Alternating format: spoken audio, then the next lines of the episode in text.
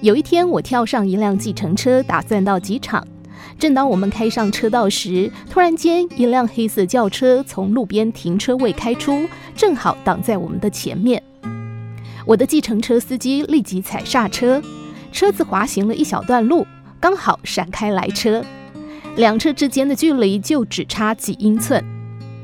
另一辆车的驾驶凶狠地甩头，还朝着我们大喊大叫。我的计程车司机只是微笑，对那家伙挥挥手。我的意思是，他表现得很友善。于是我问：“你刚才为什么那么做？那家伙差点毁了你的车，还可能害我们受伤送医呢。”这是当时我的计程车司机告诉我的话。现在我称它为“垃圾车定律”。他对我解释说：“很多人就像是垃圾车一样，他们到处跑来跑去。”身上充满垃圾，充满了沮丧，充满了愤怒和失望。随着垃圾堆积，他们终究需要找个地方倾倒。有时候我们刚好碰上了，垃圾就往我们身上丢。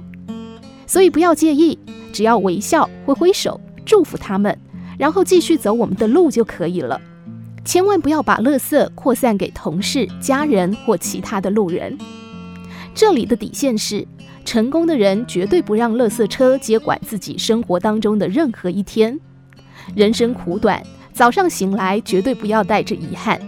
所以，仁慈对待跟你以礼相待的人，不用去理会那群无理取闹者。生命只有百分之十由自己决定，但百分之九十看你如何利用它。过一个奇妙没有垃圾的日子吧。你今天所栽植的种子，会决定你明天的收获。